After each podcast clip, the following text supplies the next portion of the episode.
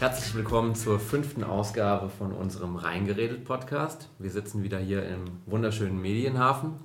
Das Wetter ist heute leider eher so gemischt, bisschen kalt. Fabio, ich hoffe, du hast trotzdem gut hierher gefunden. Ja, das auf jeden Fall.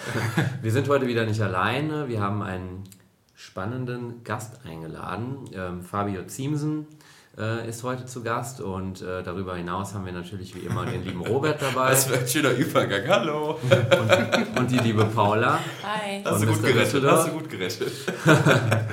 Ja, für diejenigen unter euch Hörern, die den Fabio noch nicht kennen, was mich sehr wundern würde, er ist ja sehr umtriebig in, in Düsseldorf. Ähm, Fabio ist Herausgeber des eFood-Blogs und äh, ist auch Mitgesellschafter im Super 7000, ist ein großer Coworking Space. Und ähm, im, im, Hauptjob ähm, ist er bei der äh, Annex Food Abteilung von Metro Food Director. Ich hoffe, ich habe alles richtig wiedergegeben. Ja, das auf jeden Fall. Du machst noch viel mehr Sachen, aber da gehen wir gleich nochmal im Detail drauf ein.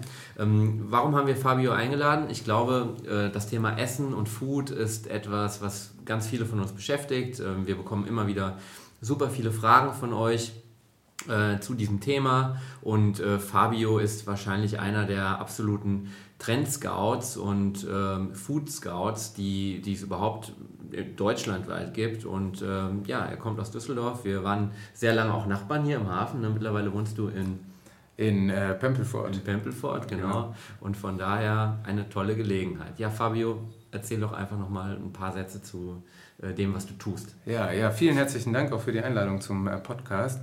Ähm, ja, also äh, wie du schon gesagt hast, meine Begeisterung für Food ist, äh, ich will nicht sagen grenzenlos, aber ich habe äh, definitiv da so meine Passion drin gefunden, immer nach den neuesten Food-Lösungen und Food-Produkten zu suchen, weil dort einfach auch wahnsinnig viel gerade passiert. Also man bekommt es ja an allen Ecken und Enden gerade mit, dass neue Food-Innovationen auf den Markt kommen und das Thema einfach immer mehr an Bedeutung gewinnt. Ähm, und dementsprechend habe ich natürlich auch versucht, mich nicht nur deutschlandweit, sondern auch weltweit ein Stück weit äh, umzugucken, wo gerade neue Food-Innovationen und Food-Trends entstehen bei mir natürlich auch immer sehr, sehr stark mit einem technologischen Einschlag. Das heißt, äh, dann redet man über das ganze Thema Food Tech. Das heißt, wenn jetzt zum Beispiel bestimmte Zutaten äh, technologisch hergestellt werden oder auch Algorithmen dazu verwendet werden, bestimmte Rezepturen herzustellen, dann gucke ich mir diese Lösung ganz besonders an. Und wenn man auch über Food-Lösungen spricht, wie beispielsweise im Indoor-Farming oder Vertical Farming, mhm. wo man anfängt, Lebensmittel in einer ganz neuen Art und Weise anzubauen, sodass man in den Städten beispielsweise auch Sachen ähm, ernten kann oder beziehungsweise Gewürze ernten kann, mhm. dann sind das auch Lösungen, wo natürlich der technologische Aspekt ein sehr wichtiger ist. Wie kommt denn deine grenzenlose Begeisterung für Food? Äh, hast du schon früher immer irgendwie der Mama über den Kopf, äh, Kopf, Kochtopf geschaut? ja, also es ist äh, in der Tat so, dass äh, äh, meine Mutter auch sehr, sehr viel gekocht hat, äh, eigentlich nur gekocht hat und wir dadurch äh, mal sehr, sehr viel äh, oder sehr gutes Essen zu Hause hatten. Meine Großeltern hatten einen Bauernhof direkt hier in, im, im, im Land und ähm, deswegen waren wir natürlich auch immer sehr, sehr oft dort, wo halt Lebensmittel nicht nur entstanden sind und konnten damit auch beobachten, wie die verarbeitet worden sind, sondern äh, hatten dadurch auch einen sehr, sehr starken Bezug dazu. Und ähm, dann habe ich meine Ausbildung irgendwann im Handel auch angefangen, im Lebensmittelhandel, nachdem ich hier in der lokalen Gastroszene auch äh, an der einen oder anderen Stelle gearbeitet habe. Und ähm, ja, und irgendwie ähm, ist es dann so gewesen, dass dann auch ein Freund irgendwann auf mich zugekommen ist und gesagt hat, Mensch Fabio, ähm, lass uns doch mal ein Startup gründen im Lebensmittel-Online-Handelsbereich. Das war damals BioDirect, ähm, ein Lebensmittel-Online-Bestelldienst für Büros, wo man mhm. quasi frisches Bio-Obst bestellen konnte.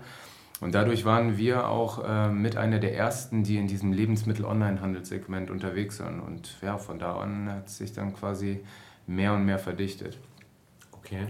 Spannend. Ähm, Paula und ich hatten eben im Vorfeld zu unserer Aufnahme schon, schon darüber diskutiert, was bedeutet eigentlich E-Food? Ja. Ähm, ja, vielleicht kannst du das mal definieren.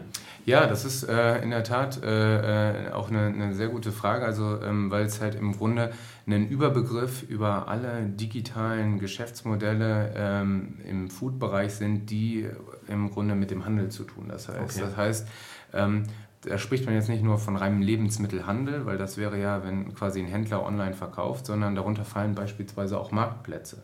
Das heißt, wenn ich online direkt über eine Plattform beim Erzeuger kaufe, dann ist das auch E-Food. Also sprich genau digital oder e, äh, ja, mhm. Lebensmittel, E-Commerce. Und ähm, das ist im Grunde das, was es ist. Und damit äh, hat im Grunde damals auch alles angefangen. Das heißt, dass ich mir angeguckt habe, über welche verschiedenen digitalen ähm, Zugänge oder Kanäle kann ich jetzt im Grunde Lebensmittel kaufen. Und dann hat sich das innerhalb der letzten fünf Jahre sogar noch weiterentwickelt, weil man ähm, jetzt heutzutage davon ausgeht, dass das Lebensmittelsystem, in dem wir früher oder später oder äh, sagen wir es mal so in, in der Zukunft leben werden, sehr, sehr stark dezentral strukturiert ist. Das heißt, dass ich im Grunde als Kunde oder Konsument halt über ganz viele Sachen meine, meine Lebensmittel kaufen kann und es nicht nur allein über den digitalen Kanal ist. Okay, okay. schon interessant. Ja. Also auch äh, schon auch eine klare Abgrenzung zu Food Tech, oder? Das ist nochmal ein anderes eigenes Thema. Genau, genau. Man kann sagen, dass äh, Food Tech als solches immer die ähm, Verbindung von Technologie und Lebensmittel mhm. ist und in dem Zusammenhang würde E-Food im Grunde sich unter Food Tech kategorisieren. Okay. Und das ist halt auch ein wichtiger Punkt, gerade auch in, in, in der Abgrenzung, weil von Food Tech oder ähm, jetzt äh, andere sprechen sogar von Agri-Food Tech, was im Grunde dann noch weiter gefasst ist, dass da, da betrachtet man im Grunde die komplette Lebensmittelindustrie, also wirklich vom Acker bis hin zum äh, mhm. Endkonsumenten. From uh, Farm to Fork, ne? Genau, vom Farm to Fork, genau das. Ja, was macht denn eigentlich Düsseldorf aus in diesem Kontext? Warum ist denn ähm, Düsseldorf in irgendeiner Form ähm, ein Hub für dieses Thema oder ist das überhaupt so? Also ich muss sagen, ich, äh, mich hat Düsseldorf schon sehr, sehr früh, ähm, äh, oder für, für mich war Düsseldorf sehr, schon sehr, sehr früh wirklich ein, äh, ein guter Nährboden für, für solche Lösungen, weil wir hier eine sehr, sehr starke zentrale Infrastruktur haben. Wir haben hier auch äh, im Grunde die sehr gute Voraussetzungen und eine Begeisterung für das Lebensmittelthema, weil die Düsseldorfer wissen, dass gerade in Düsseldorf auch eine echt eine Vielzahl von Gastronomie ist und das habt ihr ja auch in vorangegangenen Podcast und insbesondere bei Mr. Düsseldorf beleuchtet das ja immer sehr, sehr gut, wie vielseitig hier die ganze Foodlandschaft ist. Mhm. Und ähm, das sind natürlich gute Grundvoraussetzungen dafür. Und dann haben wir natürlich auch gerade noch einen sehr, sehr starken Fokus auch auf das Thema Gründung und Start-up. Das heißt, wir wollen dort uns auch als Stadt attraktiver ähm, aufstellen. Und dementsprechend sind das natürlich Voraussetzungen, die sich gerade für solche neuen Themen ähm, sehr, sehr stark bieten. Wir haben jetzt beispielsweise im Super 7000 einen AgTech Accelerator, der AgTech. Ja, das wäre Agriculture. Äh, danke dir für Agriculture okay. Technology, genau. Ähm, äh, angesiedelt und die arbeiten beispielsweise auch an dem Thema Vertical Farming, also wie gesagt, diesen vertikalen Anbau von äh, Lebensmitteln und gerade auch Startups wie Just mhm. Spices zeigen halt, dass äh, wir hier wirklich ein ganz guter Humus sein können. Ja, Just Spices ist auf jeden Fall ein absolutes Vorzeige-Startup im Food-Bereich aus Düsseldorf. Der liebe Flo Falk, ähm, den wir ja alle schätzen, laden wir bestimmt mal zu einem nächsten Podcast ein. Ja. Dieses äh, Vertical Farming, ähm, da reden ja alle schon relativ lange von. Ja?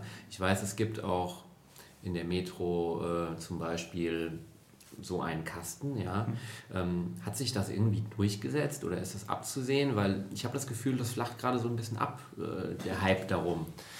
Ja, das ist in der Tat so, dass ähm, dieses, dieses Geschäftsmodell gerade aufs, äh, also wirklich nochmal komplett überprüft wird. Und äh, wie du schon sagst, es war in den letzten Jahren auch ein, ein Hype-Thema, weil alle viele gesagt haben, wow, was da auf uns zukommt. Aber jetzt ist, äh, kristallisiert sich mehr und mehr raus, was wirklich die Geschäftsmodelle dahinter sind und welche äh, letztendlich funktionieren. Und du hast es gerade im Grunde angesprochen. Das In-Store-Farming-Konzept mit Infarm ist beispielsweise eines dieser Modelle, die sich gerade mehr und mehr durchsetzen.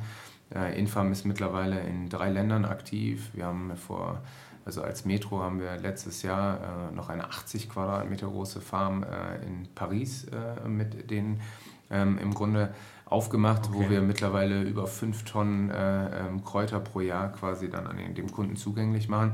Aber da liegt letztendlich natürlich auch der, der, der Test drin, welche dieser neuen Startups oder neuen Lösungen sich am Ende des Tages dann auch bewähren. Und man muss dem Ganzen auch eine gewisse Zeit geben. Mhm. Ich denke, Infarm, man kann äh, die Lösung auch hier im Zurheide an der Berliner Allee sehen. Dort ist auch eine Infarm-Anlage mittlerweile installiert hat sich dort äh, schon sehr, sehr gut äh, entwickelt und ähm, ist auch dementsprechend jetzt in sehr, sehr vielen äh, Locations äh, verfügbar. Ja. Okay. Mhm. Zuheide also, wusste ich gar nicht, dass sie sowas haben. Doch, doch, direkt bei der Salatbar. Ist, ist mir auch nicht aufgefallen. Mhm. Ja, das ist mir schon. Wir müssen mal öfter hingehen. Gibt es denn gerade einen Foodtrend, dem du, ähm, dem du sehr entgegenstehst oder was, was du glaubst, was, was bald ganz groß wird oder was ähm, uns auf jeden Fall ähm, ja, in die nächste Generation Food bringt. ja, genau, genau. Also da, da gibt es in der Tat äh, äh, einen ganz großen Trend, den ich mir jetzt auch äh, besonders angucke. Das ist der Bereich alternative Proteinquellen. Dazu mhm. fehlt beispielsweise äh, oder fällt beispielsweise alles, was wir jetzt ähm, sehen, wenn wir über äh, pflanzenbasierte Burger beispielsweise sprechen, also wirklich Meat Replacements und, äh, oder ähm, das sind halt im Grunde diese großen Burgerfirmen, man hat vielleicht schon mal von gehört, Beyond Meat, Impossible Food oder auch Moving Mountain, die im Grunde jetzt wirklich pflanzenbasierte Produkte herstellen, die, wo der Unterschied zwischen dem Fleischprodukt und dem Pflanzenprodukt äh, fast nicht mehr ersichtlich ist. Und das gibt es einmal auf pflanzenbasierter Basis, das gibt es einmal äh, worunter natürlich dann auch Algen und Pilze fallen. Das gibt es einmal auf äh, insektenbasierter, äh, eine insektenbasierte Version, was, was Produkte sind, die es jetzt seit letztem Jahr auch in mhm. Deutschland gibt, nachdem die Food Novel es zugelassen hat.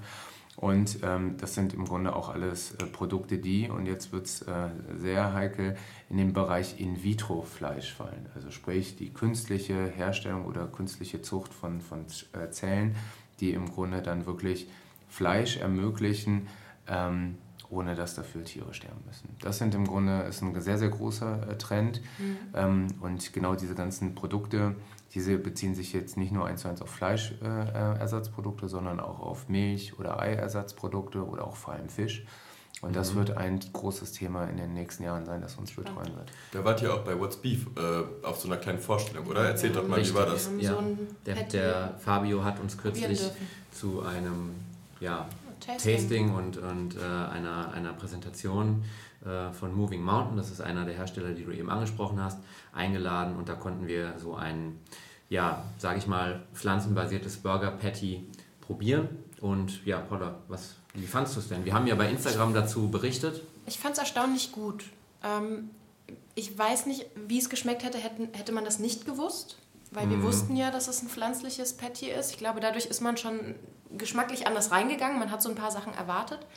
Was mir so ein bisschen gefehlt hat, war so dieser Crunch. Ich weiß aber nicht, ob es an der Zeit lag, weil zu wenig Zeit war, um die vorzubereiten. Ja. Oder es, hatte es so war sehr weich. Und das fehlt mir bei einem Patty so ein bisschen, dass ich so ein bisschen Konsistenz einfach habe. Mhm.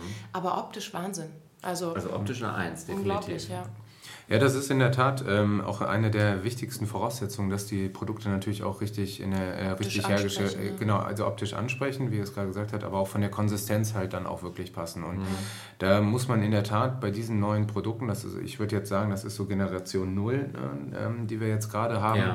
Äh, muss man natürlich auch darauf achten, dass die halt irgendwann genau so auch hergestellt werden und auch zubereitet werden können von jedem Koch, dass sie dann halt auch wirklich eins zu eins so wirken. Und ähm, das ist auch nochmal ein sehr, sehr wichtiger Punkt. Die Produkte schmecken auch nochmal ganz anders, wenn sie jetzt, sage ich mal, auch nicht in einem Burger ist. Da würde ich zum mhm. Beispiel auch eher sagen, nicht so, äh, also trifft so äh, nicht so ganz den Fleischgeschmack. Äh, aber das ist, wie gesagt, jetzt gerade die erste Generation. Und dann, äh, wenn wir jetzt uns die nächsten Generationen angucken, da wird sich einfach gerade mhm. viel entwickeln. Und wir haben es auch vor kurzem gehört, dass Nestle jetzt auch mit einem neuen Burger Patty an den Start geht. Ja. Okay. Den Incredible Burger. Den Incredible oh, Burger. Ja. da, da, fließt ja momentan unheimlich viel ähm, Geld in, in, in, dieses Thema. Ja? Also Investorengelder, Venture Capital, ähm, da wird gerade wahnsinnig viel Forschung und Entwicklung äh, betrieben. Ja.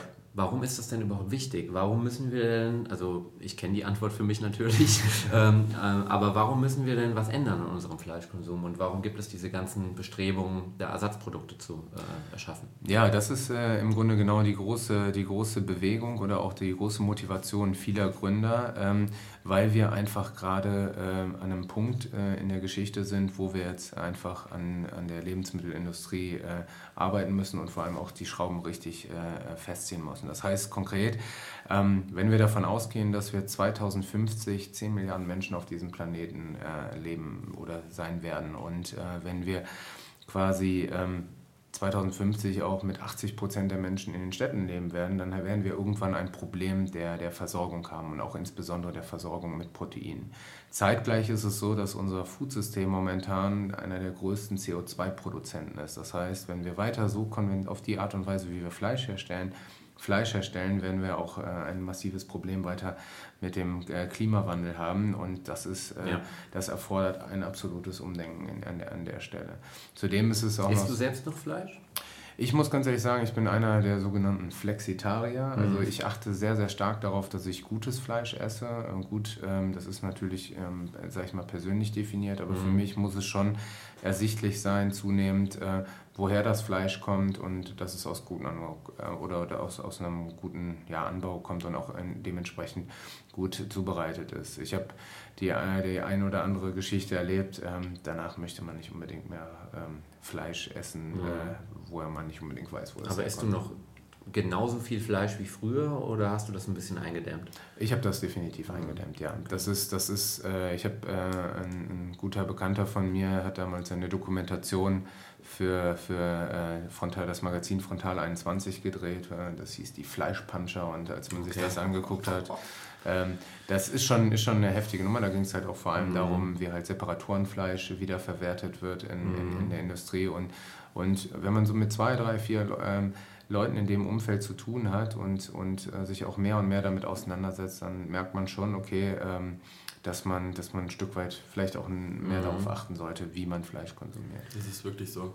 Aber es ist so eigenartig, wenn man mit Leuten darüber spricht, dass sie das Gefühl haben, man, man will ihnen was wegnehmen. Ich bin jetzt auch neues Jahr, neues Glück vegetarisch unterwegs, komplett vegetarisch. Vielleicht fange ich irgendwann auch an, nur darauf zu achten, sag ich mal, sehr gutes Fleisch zu essen. Wenn ich mit Leuten darüber rede, ist es immer so, ich lasse mir doch nichts verbieten. Und es ist so eigenartig, dass die, also auch gebildete Leute so eingeschränkt sind in der Wahrnehmung, dass es nicht darum geht, was zu verbieten, sondern dass es um bewussten Konsum geht, um, um mhm.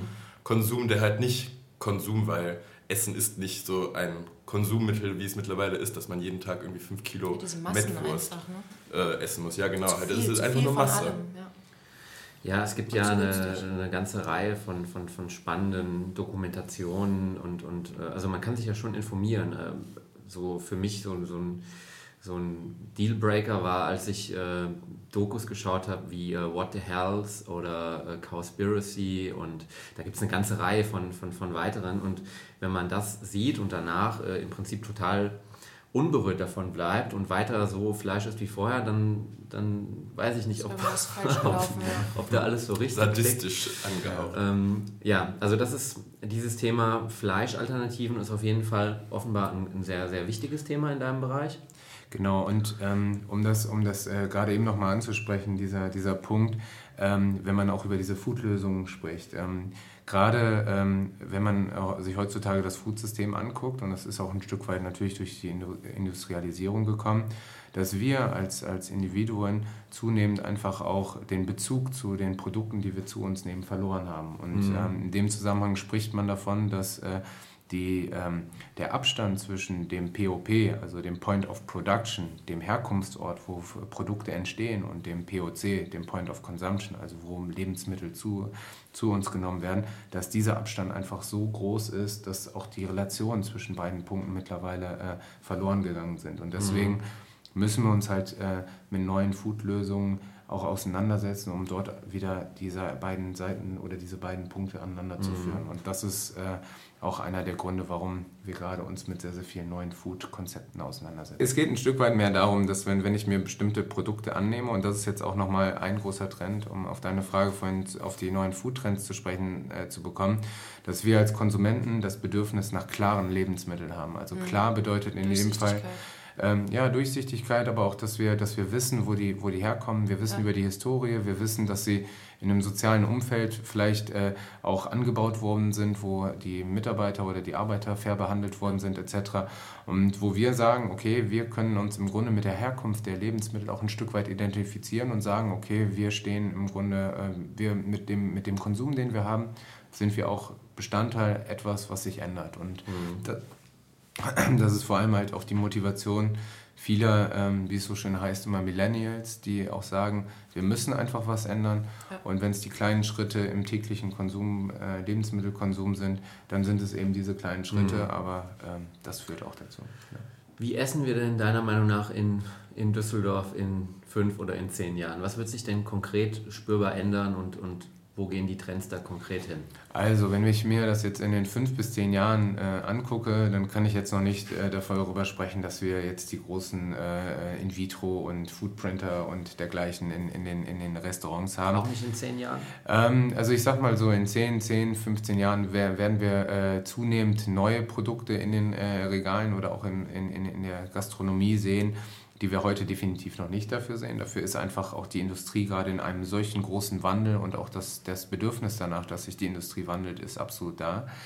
Ähm, aber jetzt so in den nächsten fünf bis zehn Jahren glaube ich eher, dass wir sehr, sehr viele Konzepte sehen werden, die das Thema Authentizität äh, enorm spielen, dass sie das Thema Herkunft spielen. Das heißt, wir haben Küche, die auch irgendwie eine Geschichte zu erzählen hat. Mehr und mehr Fusion-Küche wird, wird kommen, also sprich äh, verschiedene ähm, ähm, ja, ähm, ähm, Ernährungsstile, die sich im Grunde äh, kreuzen. Ähm, das sind Themen, die wir ha gerade haben. Und ähm, ich glaube auch, dass der Thema Fast Casual auch nicht abnehmen wird, sondern eher zunehmen wird. Mhm. Das heißt, dass wir zunehmend auch Gastronomiekonzepte sehen, die auf eine sehr, sehr gute Qualität von Lebensmitteln achten, aber auch den Anspruch der äh, Skalierung haben, also sprich den Anspruch, mehrere Läden aufzumachen. Und, und Schnelligkeit und genau, äh, genau. Bequemlichkeit für den Gast, ohne genau. dass es jetzt ein Fine Dining ja. Wäre. Ja. Das, ist, das ist auch so ein, so ein Stück weit meine These, ähm, dass ich sage, so dieses, äh, ähm, dieses, wie man sich früher ernährt hat, morgens wie ein Kaiser, mittags wie ein König und abends wie ein Bauer, dass das ein oder sich zunehmend gedreht hat. Mhm. Wir essen heutzutage morgens ein Müsli, damit wir uns halt gut mhm. ernährt fühlen für den Tag. Mittag meistens was Leichtes, damit wir nicht in dieses äh, Fresskoma ja. oder äh, tief ja. fallen. Aber abends essen wir gerne mit Leuten zusammen. Wir treffen uns in schönen Tapas-Bars, wir unterhalten uns, wir ernähren uns gut. Wir trinken Wein. Wir trinken Wein, wir genau. Viel.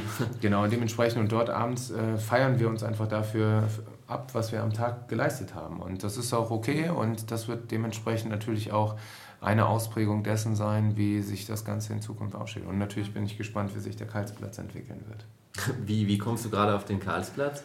Ja, in diesem Zusammenhang? Ja, also weil, wir lieben ihn ja alle. Genau, genau. Also weil ich äh, gemerkt habe, dass, oder weil ich einfach auch die, die, die äh, sehe, wie sich der Karlsplatz zunehmend genau zu diesem, diesem Hotspot äh, ähm, ähm, verändert, transformiert, wo Leute zusammenkommen, wo es einfach auch ein Stück darum geht, das Leben und das Essen zu zelebrieren und äh, dementsprechend ähm, freue ich mich natürlich immer über neue Konzepte, die am Karlsplatz mhm. äh, äh, ihren, ihren neuen Sitz finden und finde es auch sehr, sehr spannend, gerade im Herzen Düsseldorfs einen solchen Ort zu haben, wo man sich am Samstag treffen kann und einfach mit guten Leuten gutes Essen genießen kann.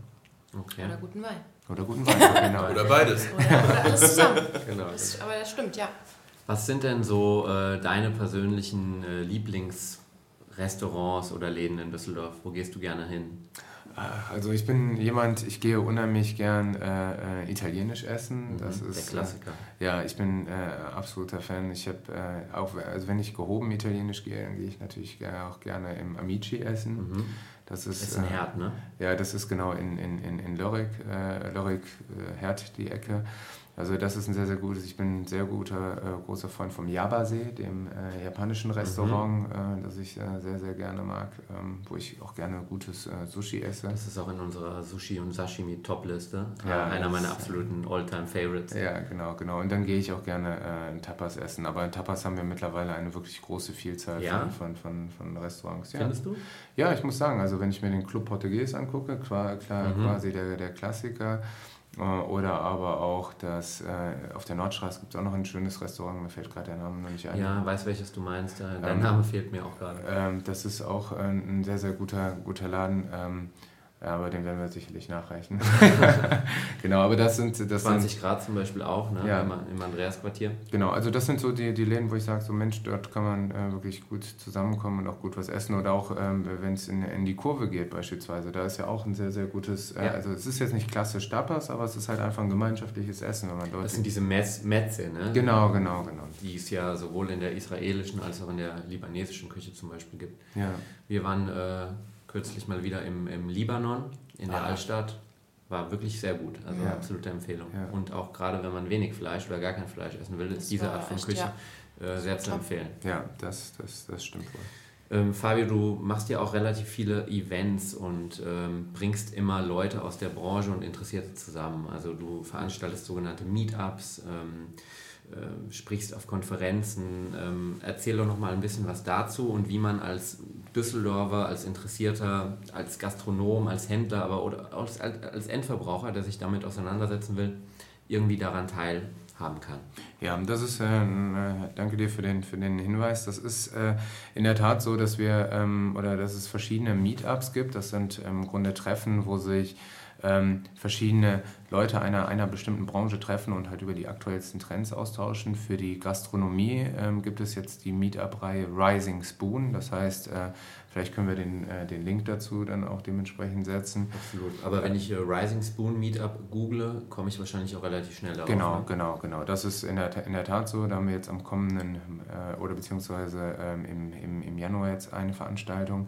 Ähm, und ähm, dort kommen halt im Grunde wirklich Gastronomen und auch Gastrogründer zusammen oder alle Leute, die sich irgendwie mit der Gastronomie und der Hotelbranche ähm, assoziieren, ähm, zusammen, um sich immer über verschiedene Themen zu unterhalten. Dann haben wir die German Food Startups, also sprich, äh, das ist auch nochmal eine recht große Meetup-Gruppe oder auch die Food Tech, äh, German Food Tech Gruppe. Wow. Ja, das, ist, das sind, das sind, äh, sind teilweise Communities, also bei den German Food Startups sind 1800 Leute, bei der German Food Tech Gruppe sind es äh, auch an die 1000 Leute mittlerweile. Mhm. Das sind aber Meetups, die ich auch in erster Linie in Berlin, Hamburg und München mache. Mhm. Ähm, aber hier in Düsseldorf ähm, finden immer wieder Veranstaltungen, auch jetzt während der Startup-Woche im Super 7000 statt ähm, wo sich halt sehr, sehr viele Gründer im Food-Bereich halt einfach äh, ja, treffen und über die neuesten Themen halt austauschen. Was passiert da? Ist das, ähm, sind das Vorträge oder Diskussionsrunden? Ähm, kann ich da einfach mal hinkommen? Da, genau, da kann man einfach hinkommen. Äh, wenn man Interesse an dem Thema hat, äh, kann man äh, sich dort äh, dazusetzen. Es gibt äh, immer drei Vorträge von Gründern, die im Grunde ihr Produkt oder ihre Lösung vorstellen. Ähm, danach gibt es ein Frage und Antworten, aber es findet immer in einer sehr, sehr lockeren Atmosphäre statt. Und wenn man selber etwas zeigen möchte, dann kann man auch auf die, auf die, auf die ähm, Bühne gehen und, das, äh, und, und äh, die, die Lösung vorstellen. Und ähm, das findet immer in sehr, sehr kleinen, oder beziehungsweise nicht kleinen, manchmal sind es auch 50 bis 80 Leute. Beim letzten Rising Spoon waren wir sogar an die 100. Ähm, und das sind dann natürlich auch ähm, wirklich ganz gute Events, wo man sich äh, im Grunde über auch Herausforderungen und äh, Lösungstipps austauschen kann. Mhm.